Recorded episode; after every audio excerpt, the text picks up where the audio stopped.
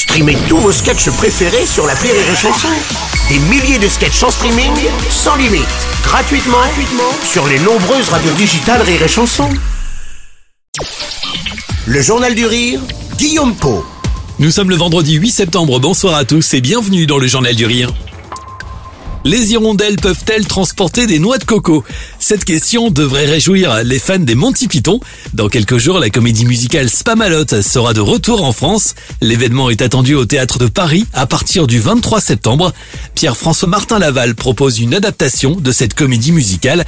Dans le passé, le show avait fait fureur à Londres avant d'être joué chez nous. Dix ans plus tard, Pef est donc de retour dans une version revisitée.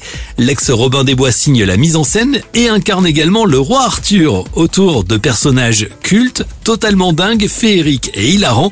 C'est le cas notamment de la Dame du Lac. Elle s'est présentée au micro du Journal du Rire. C'est une diva. C'est vraiment le mot.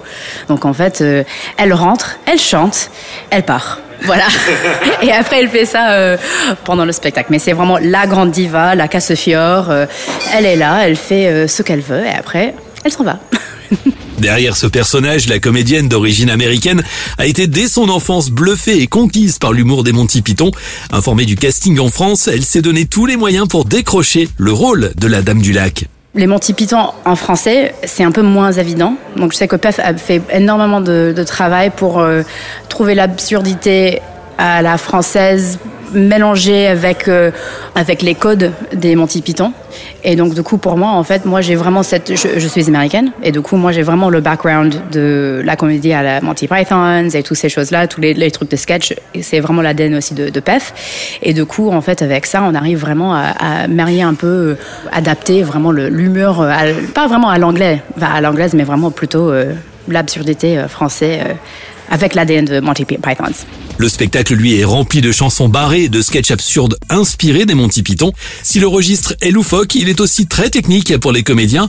Pef lui a réalisé un gros travail d'adaptation afin de conserver l'ADN et l'humour des Monty Python. Je connais euh, leurs leur sketchs, euh, tous les, chansons, les films, etc. Et quand, euh, quand j'avais 18 ans, 19 ans, c'était vraiment là où j'ai regardé tous les films, les trucs comme ça. Et ça formait énormément la comédie aussi aux États-Unis. Donc tous les sketchs, like sketch comedy aux États-Unis, c'était vraiment, ça vient de, des Monty Python. La première de Spamalot sera donnée le 23 septembre au Théâtre de Paris. Retrouvez plus d'infos et réservez vos places dès maintenant en passant par iréchanson.fr.